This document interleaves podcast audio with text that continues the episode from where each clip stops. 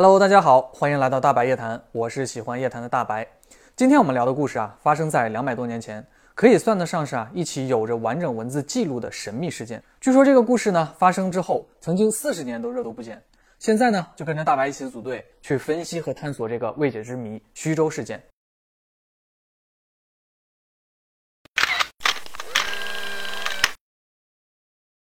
虚舟事件发生在一八零三年的日本。据说在当时啊，也就是享和三年的农历二月二十二日，长鹿之国的海岸不远呢，飘来了一个非常奇怪的虚舟。这个虚舟呢，其实是日语当中的一个词，翻译成中文呢，就是空心船的意思。当时看到这个空心船的渔民呢，非常的好奇。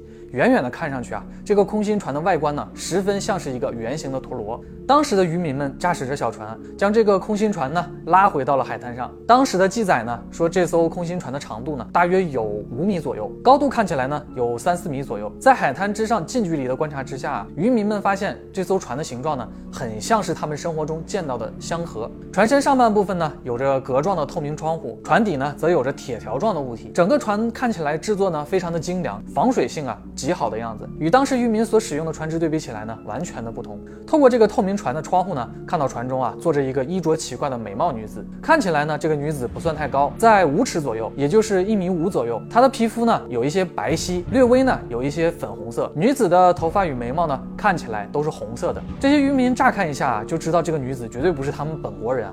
最奇怪的是啊，这个女子把头发梳成了马尾啊，这个她的头发呢很长，一直垂到了腰部。但是和其他部分的发色不同，女子马尾的颜色呢，呈现出来的是一种白色。当时的渔民猜测啊，这可能是她用了某种动物的毛做成的装饰，或者是假发。那女子的面部呢，看起来有一些像是高加索人，也就是俄罗斯人啊，或者是啊欧美人种。但是当时这些渔民见到的外国人呢，并不多，所以他们也不能肯定这个红发女子到底是哪个地方的人。这个女子啊，非常的奇怪，她看到许多人围着她，她并没有惊慌失措，反倒是微笑着对着周围的渔民讲话。只是她说的语言呢，没有一个人能够听懂的。而且聚集的人呢，也开始越来越多了，很多人呢就开始猜测起这个女子的身世来了。有一些细心的人就发现啊，在这个空心船当中呢，有一些。糕点与食物，还有一些小瓶子。里面装着的不知道是否是淡水。那有一个茶碗，可能是这个女子平时喝水用的。那船内呢，仅有的起居物品呢，是类似毛毯一样的东西。这个女子的怀中呢，紧紧地抱着一个大约六十公分长的箱子。她呢，不准任何人碰触这个箱子，显得呢有些紧张。在围观的村民当中啊，有个老者呢，就认为啊，这个女子是因为犯了错而被异国流放到海上的公主。那当地的人一听啊，怕惹到不必要的麻烦，于是大家就决定啊，还是将这个女子和这艘奇怪的空心船呢，送回到大海。那这个红发女子呢，随着这艘神秘的空心船呢，就消失到了茫茫大海之中。那神秘的空心船与怀抱盒子的红发女子的故事呢，就被记载到了很多的日本的奇闻异事的书籍当中。其中最早记录这个故事的书籍呢，被认为是曲亭马琴的铺原小说。有很多人就认为啊，其实空心船是当时的日本呢对西方海上强权的畏惧所编撰出来的民间故事。也有些近代的不明飞行物研究者认为啊，这是一起典型的地外文明与人类的第三类接触事件。究竟这个遮盖啊，比描述更多的故事背后有着一些什么？今天就让我们来拨开迷雾看一看。因为故事发生在四面环海的日本，再加上虚舟这个词呢，很多人呢都会把空心船当做是一艘特殊的船。不过这里面就出现有争议的地方了，因为有日本学者调查后发现啊，这些奇闻异事的小说当中呢，所描述的空心船所在的地方呢都不太一样。那有的学者就猜测说啊，这种特殊的船呢，其实就是因为当时的一些国家为了流放一些犯过错的贵族，无意中啊，这些流放者所乘的小船呢，飘到了日本的海岸边，被人给记录下来了。久而久之呢，就变成了这些有些怪诞的故事。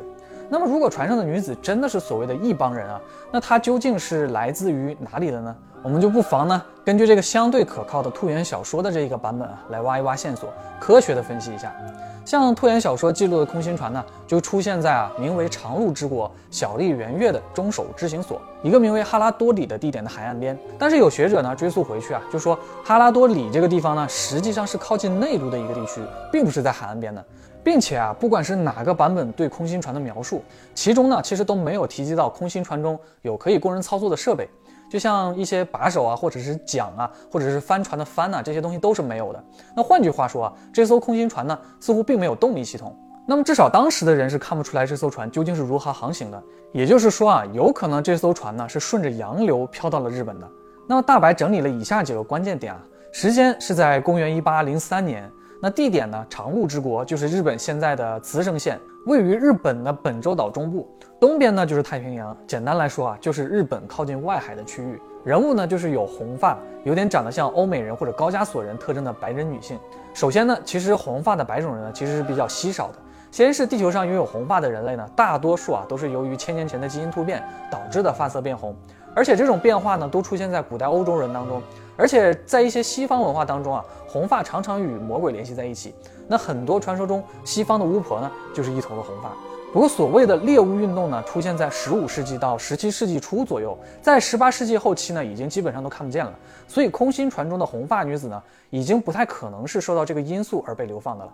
有人也提出了疑问啊，就说虽然不太可能是因为这个原因，但是也不能排除这个红发女子是欧洲人的可能性哈。而且啊，当时的古代日本呢，正处在于闭关锁国的时候，偶尔碰到一两个欧洲人是十分罕见的事。恰巧呢，就被人给记录下来了。不过，真的是有这种可能性吗？因为我们上面说到啊，空心船自身并没有动力。那些渔民呢，发现空心船的时候，仅凭自己的木船呢，就可以把空心船拉回到岸边。那么也就是侧面说明啊，空心船要么真的就是一艘长相怪异，但是却没有动力的船，要么就是啊，这艘船的动力已经损毁了。但是不管从哪一个角度去说啊，五米长的船，还有这个红发女子所随身带的物品呢，都不太够远距离航行的。看起来呢，这个空心船也不太像是能够长时间在大海上航行的一些船只。其实日本周围海域呢有洋流的存在，最著名的呢就是日本的暖流。这个暖流呢最高的时速确实可以达到一昼夜呢九十公里的速度，但是范围相对来说呢并不广，而且加上靠近茨城县的暖流流向是自南向北的，也就是说啊这更降低了这个红发女子是从欧洲飘到日本的可能性。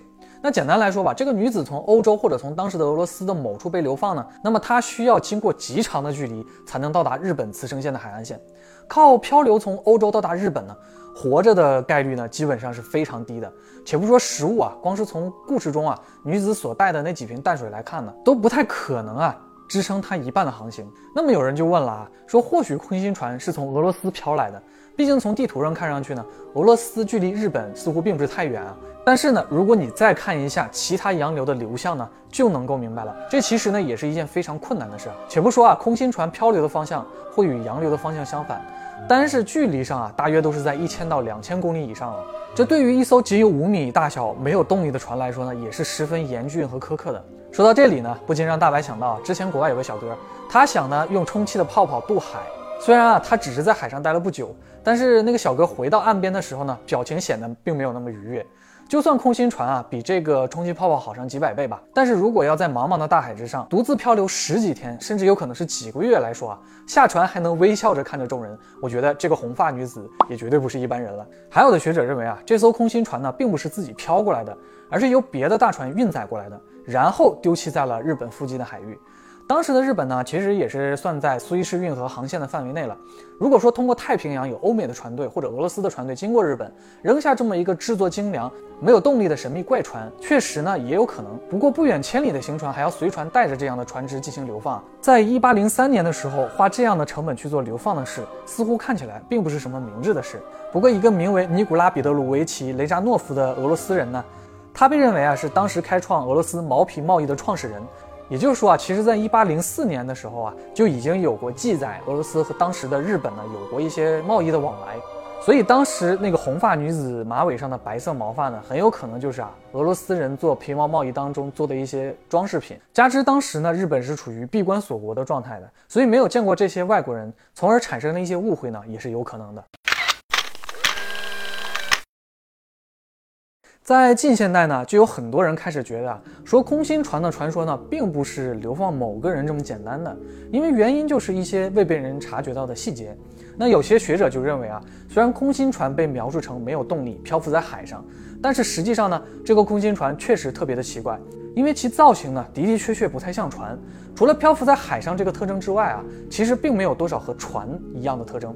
当时的蒸汽机呢，还没有被大规模的推广。那日本的渔民啊，都使用的还是木船，动力呢，除了靠风帆啊，就还是桨了。但是这艘空心船的整体结构呢，就显得有点与众不同了。它不仅啊非常密闭，并且有窗格，底部呢还是用铁板做成的。并且当时的记载说啊，貌似船上似乎有着许多的奇怪文字。时至今日啊，似乎这些文字啊也无法被认出到底是哪个文化的文字，而且呢，整件事就透着一股非常奇怪的感觉。原本的故事描述当中呢，就没有说出这个女子到底有没有从船上出来过，更没有说呢封闭良好的空心船是从哪里出入的。而且有人认为啊，红发女子的微笑啊，对着众人是一种被流放后重新回到陆地上那种劫后余生的释怀。但是呢，结果是她又被连人带船呢送回到海上。正常人啊，如果遇到这种事情，估计很可能会拒绝再回去。不过关于红发女子是否有过挣扎与反抗呢？故事中却也是只字未提。有的日本学者就认为呢，空心船就是一种类似潜水艇的存在，并不是空心船没有动力，而是当时的人们呢无法理解空心船的动力，可能啊是它在航行期间啊遭遇了什么问题，这才让空心船呢浮到了海面之上。那也就是说啊，这个空心船很可能是航行在海面之下的，但遇到了某种情况，它不得不浮出海面来。那很可能空心船是一个 USO，也就是说不明潜水物，而红发女子呢就是来自大海之下的另一支神秘的文明。当然啊，也有人猜测说，这个红发女子呢，可能就是天外来客，也就是外星人。不过从当时的描述来看呢，空心船内除了女子怀中那个神秘的盒子以外啊，似乎也并没有什么特殊的东西，包括食物和用品呢，都与普通人的差不多。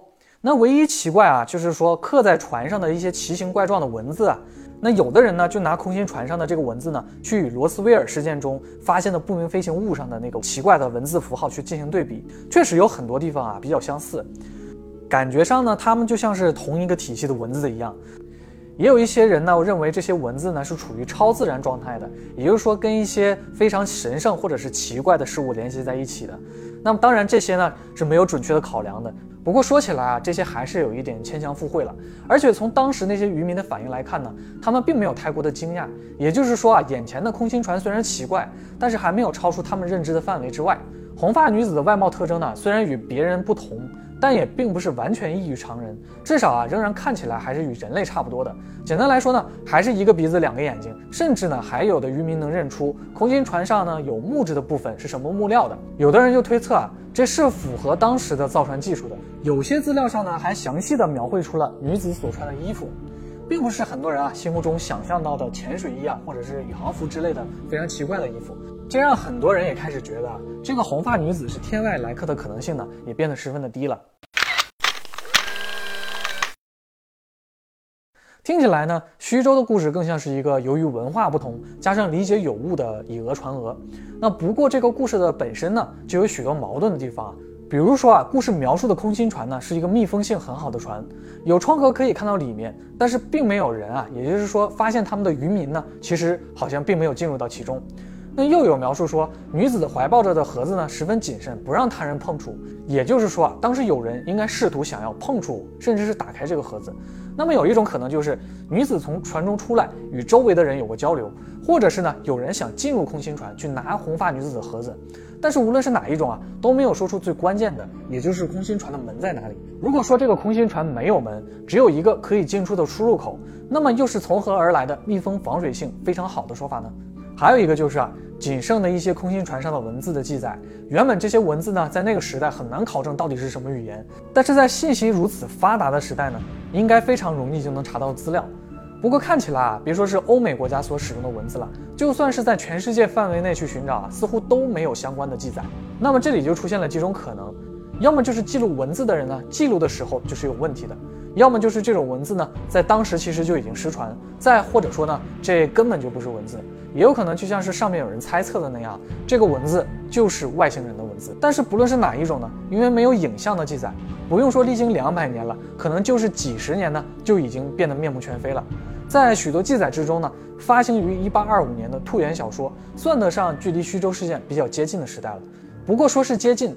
但是距离一八零三年呢，其实也已经过去了二十二年之久，所以当时具体发生了一些什么，记录的文字是否是准确，实际上呢，已经没有可能被完整的追溯到了。而且呢，看起来自始至终啊，最神秘的就是那个红发女子怀中的盒子了。不过这个可能最关键的盒子呢，却并没有过多的描述，就像神秘的约柜一样，没有人知道这个盒子中所装的到底是什么。这个故事呢，可能也许就会永远笼罩在这一层神秘之下了。在日本的各种传说之中呢，比较相似的一些神怪传说，其实也有类似的说法，说有女子呢从龙宫中出来，带着宝盒，这个盒子里装的是一些宝物之类的。那这些神怪传说啊，其实就应该归类于都市传说之中了。之后有机会呢，大白也会专门做一些都市传说之类的故事。那姑且呢，我们先把这种猜测放到一边哈。其实相比各种猜测呢，大白最感兴趣的就是关于 USO 的说法。因为在一八零三年的时候啊，潜水艇其实已经被发明了，但是呢，在当时还是一个十分模糊的词汇。那即便是在海洋之下呢，也有着未知的存在，也未尝可知。那么虚舟事件呢，就非常可能是当时的一件一瞥未知海洋的 USO 事件。其实，在日本的周围海域呢，也存在着一些所谓的鬼岛啊，或者沉默的古城这样的传说。那么，也在一些传说之中呢，在太平洋区域就是雷姆利亚大陆沉没的地方。那这个红发女子会不会是就是这些沉没大陆的移民？那隐藏在这些海洋之下的文明呢？其实也就和这些 USO 事件呢关联起来了。其实也有许多的未解之谜啊，是关于这些 USO 的。毕竟，相比抬头就可以仰望的苍穹，普通人无法随意遨游的大海呢，则更加变幻莫测。大白呢，之后也会专门说说这些 USO 的故事。好了，关于空心船与红发女子的故事呢，今天我们就先讲到这里了。其实看到这里呢，相信很多小伙伴呢都有了自己的答案了。如果你呢是第一次看到我的视频，并且也喜欢我的视频的话，那就请你点个关注吧。期待你和大白下一次组队探索。我是喜欢夜谈的大白，我们下次再见，拜拜。